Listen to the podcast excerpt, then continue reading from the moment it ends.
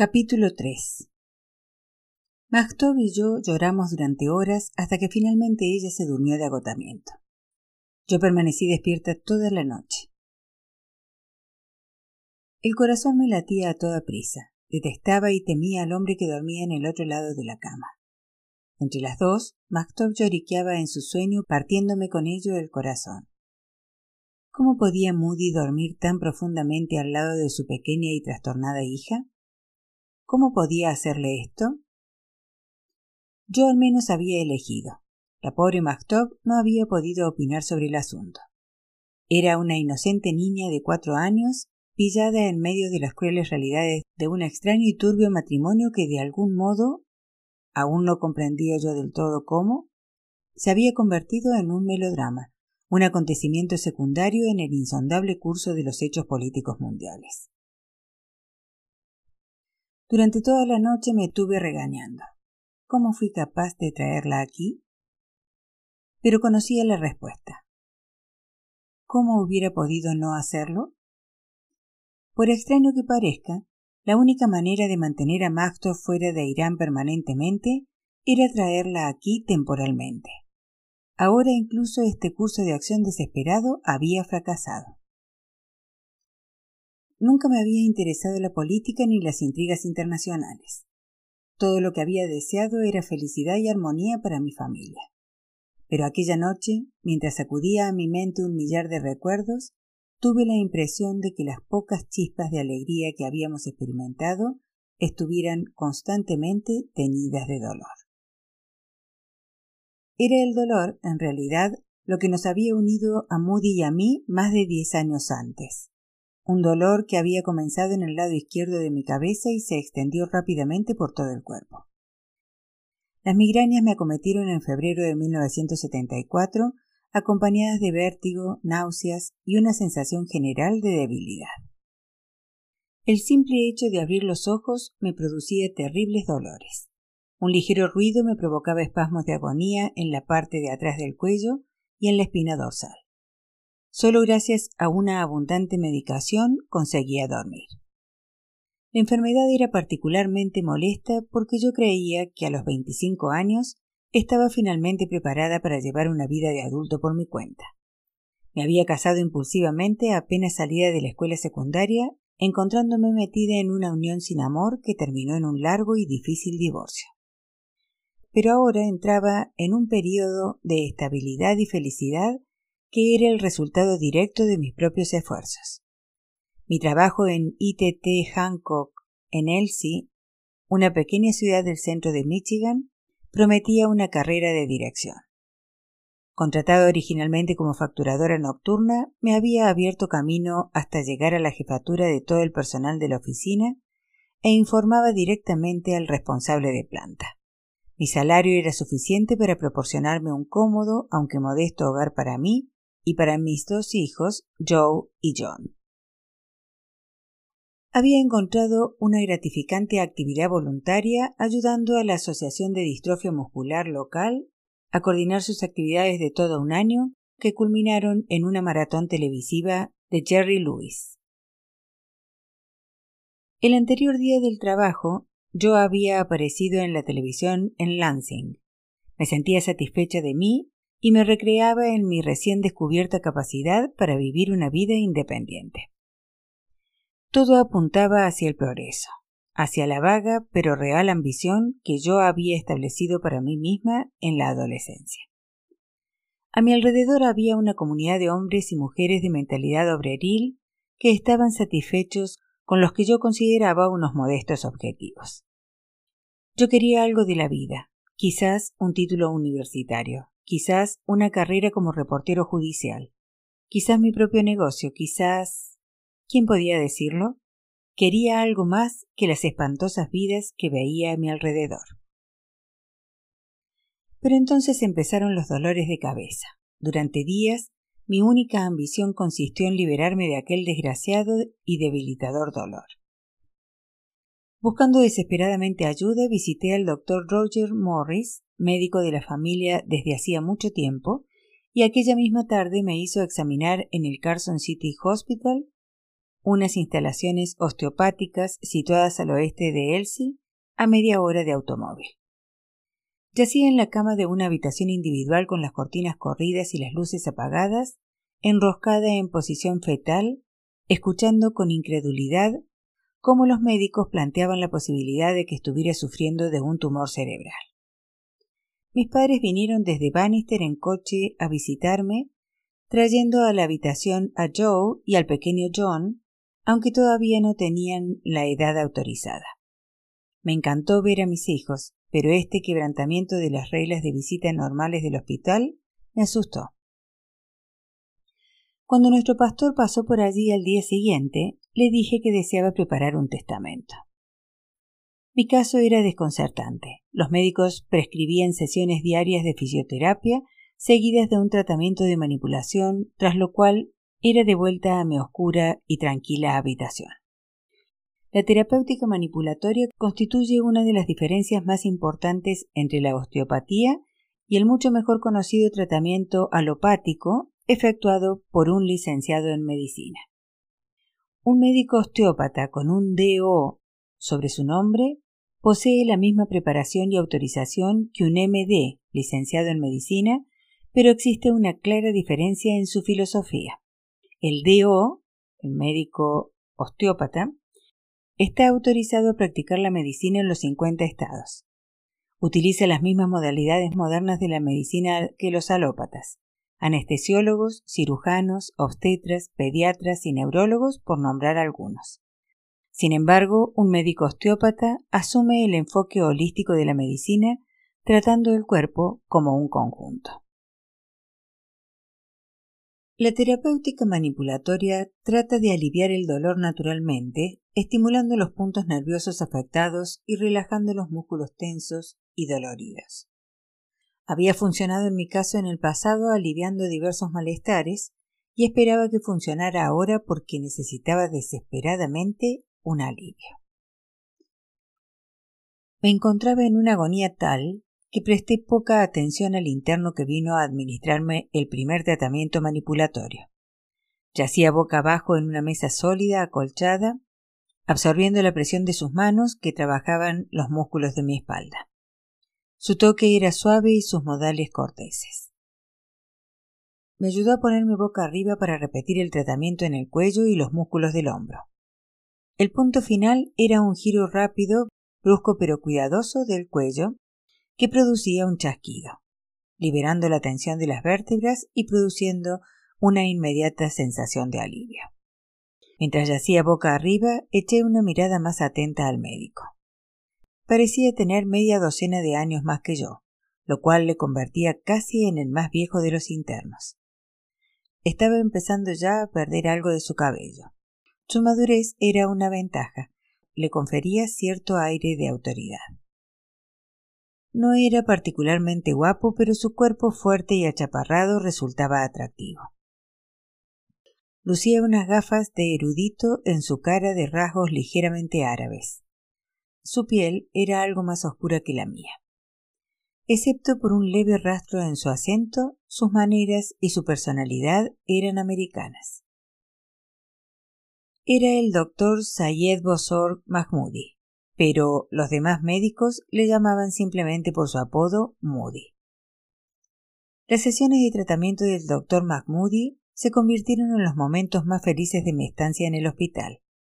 Aliviaban temporalmente el dolor y la presencia del médico por sí sola era terapéutica. Era el médico más cuidadoso que jamás había conocido. Le veía diariamente para el tratamiento, pero también iba con frecuencia durante el día solo a preguntarme ¿Cómo vamos? Y a última hora para decirme buenas noches. Montones de pruebas descartaron la posibilidad de un tumor cerebral y los médicos llegaron a la conclusión de que yo sufría una grave forma de migraña que acabaría por desaparecer sola. El diagnóstico era vago, pero al parecer correcto, porque muchas semanas después el dolor comenzó a ceder. El incidente no me dejó efectos secundarios pero alteró el curso de mi vida dramáticamente. En mi último día de estancia en el hospital, el doctor Mahmoudi, en medio de mi sesión terapéutica final, me dijo Me gusta su perfume. Asocio ese agradable aroma con usted. Se refería a Charlie, el perfume que siempre llevo. Cuando llego a casa por la noche, aún sigo oliendo su perfume en mis manos. Me preguntó si podía llamarme cuando yo regresara a mi domicilio para ver cómo me encontraba. Claro, le dije. Apuntó cuidadosamente mi dirección y mi número de teléfono. Y luego, al terminar la sesión, tranquila y suavemente, se inclinó y me besó en los labios.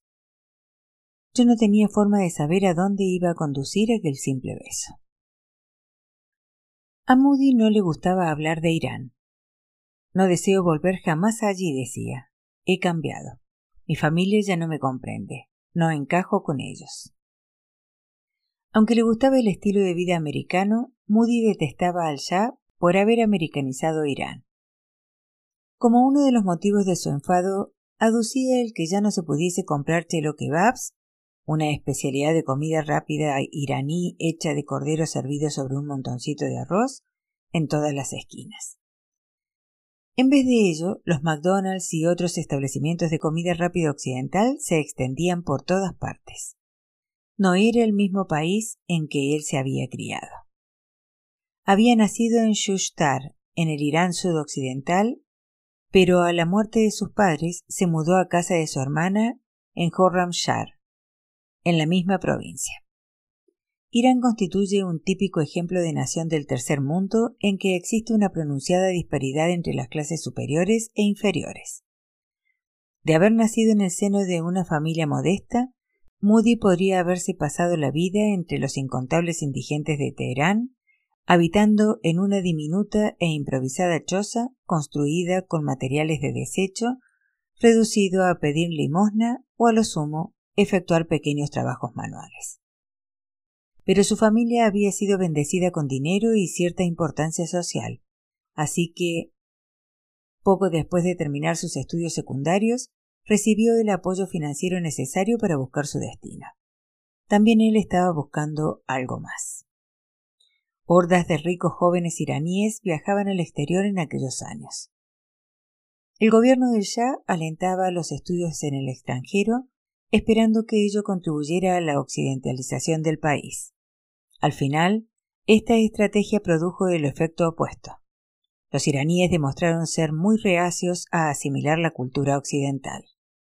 Incluso los que vivían en América durante decenios solían permanecer aislados y vincularse principalmente con otros expatriados iraníes. Conservaban su fe islámica y sus costumbres persas. Conocí una vez a una mujer iraní que había vivido en los Estados Unidos durante veinte años y no sabía qué era un paño de cocina. Cuando se lo mostré, le pareció un maravilloso invento. Lo que aquella caterva de estudiantes iraníes asimiló bien fue la idea de que el pueblo podía tener voz a la hora de decidir la forma de su gobierno. Y fue este desarrollo de su comprensión política lo que a la larga provocó la caída del Shah. La experiencia de Moody fue, en cierto sentido, atípica. Durante casi veinte años adoptó muchas de las costumbres de la sociedad occidental y, a diferencia de la mayoría de sus pares, se separó de la política. Encontró un mundo muy diferente del de su infancia, un mundo que ofrecía una opulencia, una cultura y una dignidad humana básica que superaban todo lo existente en la sociedad iraní. Moody deseaba realmente ser un occidental. Residió primero en Londres, donde estudió inglés durante dos años. Llegó a los Estados Unidos con un visado de estudiante el 11 de julio de 1961. Terminó sus estudios en la Northeast Missouri State University y pasó unos años enseñando matemáticas en la escuela secundaria hombre brillante, capaz de dominar cualquier tema, descubrió que sus diversos intereses le impulsaban a mayores realizaciones. Se desarrolló en él una inclinación por la ingeniería. Regresó a los estudios y más tarde trabajó para una empresa dirigida por un hombre de negocios turco. Subcontratista de la NASA, la empresa estuvo metida en las misiones lunares del Apolo. Ayudé a poner un hombre en la luna, solía decir Moody con orgullo. Al iniciar el tercer decenio de su vida, sintió una vez más la inquietud. Su atención se centró ahora en la profesión que sus compatriotas reverenciaban más y que sus difuntos padres habían practicado. Decidió ser médico. Pese a su magnífico expediente académico, varias escuelas de medicina le negaron su admisión a causa de su edad. Finalmente, el Kansas City College of Osteopathic Medicine le aceptó. En la época en que empezamos a salir, él se encontraba ya cerca del final de su período como interno en Carson City, y pronto iba a empezar una residencia de tres años en el Hospital Osteopático de Detroit, donde tenía pensado llegar a ser anestesiólogo. Realmente deberías dedicarte a la medicina general, le dije. Eres muy bueno con los pacientes. El dinero está en la anestesiología, replicó él, dando pruebas de que realmente se había americanizado. Obtuvo su carnet verde que le permitía ejercer la medicina en los Estados Unidos y le facilitaba el camino para solicitar la ciudadanía. Daba la impresión de querer cortar por completo sus lazos familiares. Raras veces escribía a sus parientes, ni siquiera a su hermana Ahmed Bosor, que se había mudado de Joramshar a Teherán, y esta falta de contacto familiar me entristecía un poco. Yo tenía problemas con mis propias relaciones familiares, por supuesto, pero seguía creyendo firmemente en la importancia de los vínculos naturales. Deberías al menos llamarlos, le dije. Eres médico. Puedes permitirte llamar a Irán una vez al mes. Fui yo quien le animó a visitar su tierra natal. Después de terminar su internado, en julio, se marchó de mala gana para una visita de dos meses a Bosor. Mientras estaba allí, me escribió cada día diciéndome cuánto me echaba de menos. Y yo me sorprendí al comprobar lo mucho que le echaba en falta. Fue entonces cuando me di cuenta de que estaba empezando a enamorarme. Estuvimos saliendo juntos durante los tres años de la residencia de Moody y él me cortejó formalmente. Siempre había golosinas para Joe y John, y flores, joyas y perfumes para mí. Sus regalos tenían un sello personal. Mi primer marido jamás prestó atención a las festividades, pero Moody recordaba siempre el más pequeño acontecimiento, creando a menudo su propia tarjeta de felicitación. Por mi cumpleaños me regaló una delicada caja de música con una elaborada escultura de una madre que acunaba a su hijo en sus brazos. Porque eres una madre tan buena, dijo. Yo solía mecer a John para que se durmiera por las noches cantando la canción de cuna de Brahms. Mi vida estaba llena de rosas. Pero dejé claro que no quería volver a casarme. Quiero mi libertad, le dije. No deseo estar ligada a nadie. Así era como me sentía él también en aquella época. Moody combinó su residencia en el Hospital Osteopático de Detroit con el pluriempleo como médico generalista en la clínica de la calle 14. Mientras tanto, en Elsie, yo me dedicaba con más diligencia que nunca a mis tareas de cabeza de mi propio hogar. Empecé también a realizar el sueño de toda mi vida de matricularme en las clases ofrecidas por el Lansing Community College en su sucursal de Owosso. En mis estudios de dirección industrial acumulé una serie de sobresalientes. Los fines de semana en que podía escaparse, Moody conducía tres horas y media para vernos a mí y a los chicos, y siempre llegaba cargado de regalos. Los fines de semana en que estaba en guardia, era yo la que llegaba en coche a Detroit y dormía en su apartamento. Los besos de Moody me hacían olvidarlo todo. Era un amante gentil que se preocupaba tanto de mi placer como del suyo. Nunca había experimentado yo una atracción física tan fuerte. Jamás nos hartábamos uno del otro. Pasábamos toda la noche dormidos en un estrecho abrazo. Nuestra vida era atareada y dichosa. Era un buen padre a media jornada para mis hijos. Juntos llevamos a Joe y Johnny a visitar el zoológico o meriendas en el campo, y a menudo a festivales étnicos en Detroit, donde se nos introducía en la cultura oriental. Moody me enseñó la cocina islámica a base de cordero, arroz sazonado con salsas exóticas y montones de verduras y frutas frescas. Mis hijos, mis amigos y yo nos aficionamos pronto a esa comida. Sin darme cuenta, empecé a concentrar todos mis esfuerzos en agradarle. Disfrutaba organizando su casa, cocinando y haciendo las compras para él. Su apartamento de soltero necesitaba claramente un toque femenino.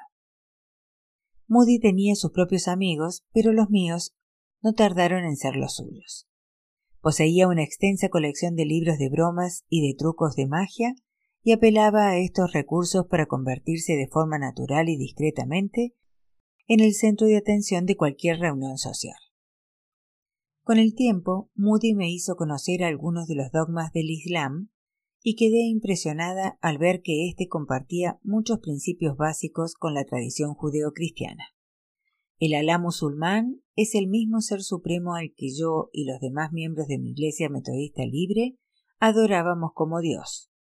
Los musulmanes creen que Moisés fue un profeta enviado por Dios y que la Torá es la ley de Dios tal como fue presentada a los judíos.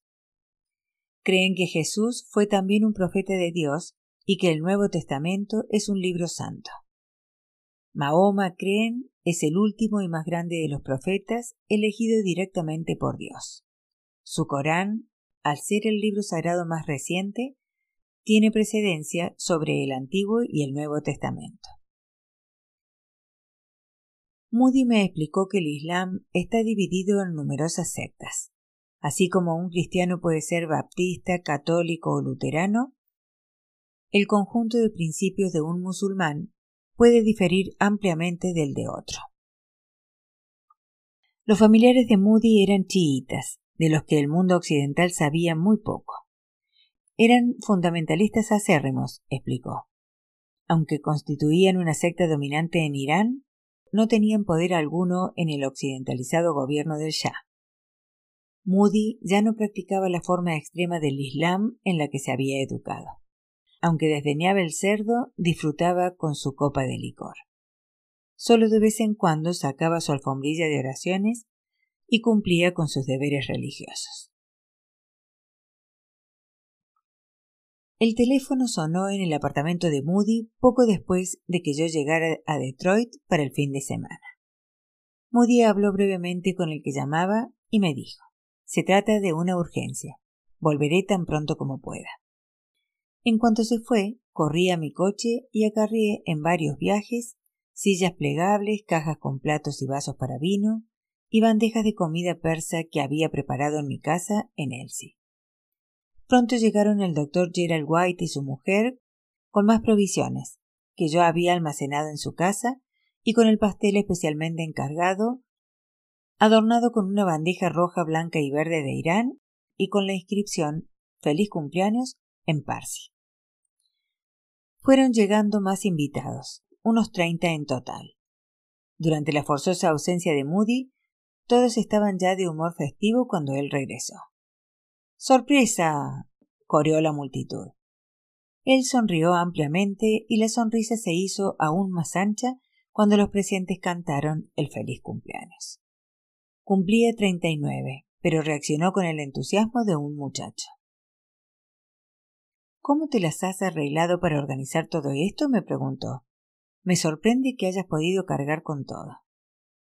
Yo sentí el placer de una auténtica realización le había hecho feliz. Poco a poco, esa llegó a ser mi meta en la vida.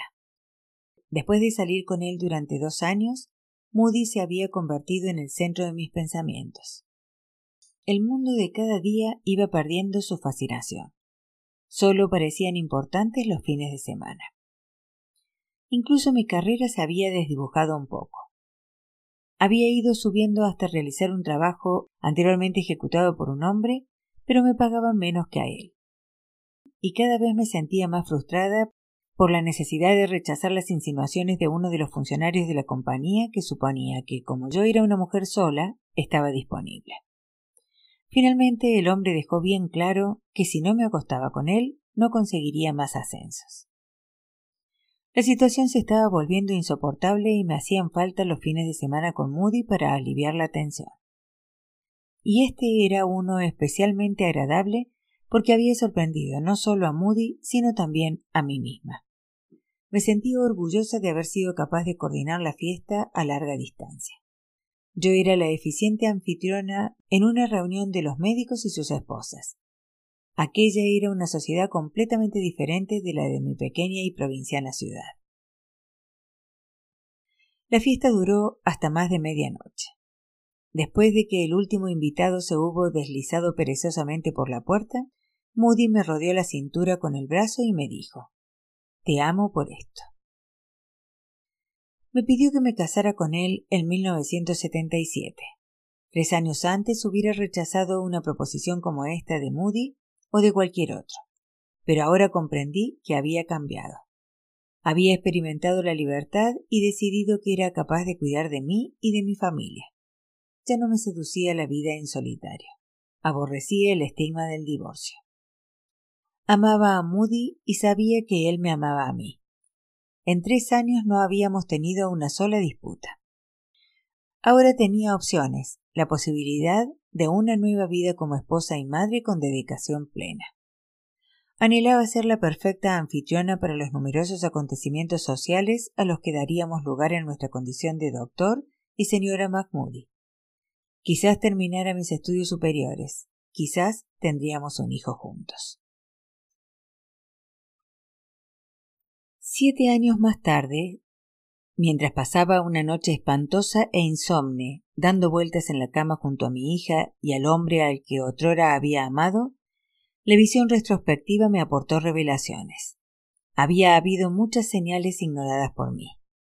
Pero no vivimos nuestra vida en visiones retrospectivas. Sabía que revivir el pasado no me ayudaría ahora. Aquí estábamos, Magtov y yo, rehenes en una tierra extraña. En aquel momento las causas de nuestra difícil situación ocupaban un lugar secundario respecto de los días que nos quedaban por delante. Días, semanas, meses. ¿Cuánto más debíamos soportar? No me atrevía a pensar en términos de años.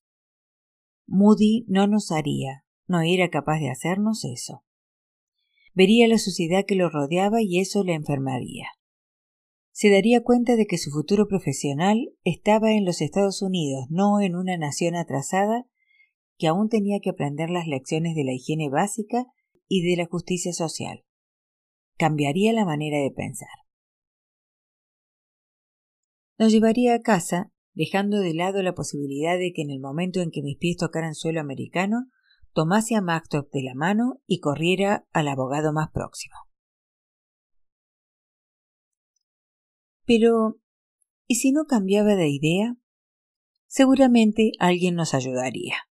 ¿Mis padres? ¿Mis amigos de Michigan? ¿La policía? ¿El Departamento de Estado? Maxtop y yo éramos ciudadanas americanas aunque Moody no lo fuera. Teníamos derechos. Tan solo había que descubrir la manera de hacer valer tales derechos. Pero, ¿cómo? ¿Y cuánto tiempo se necesitaría?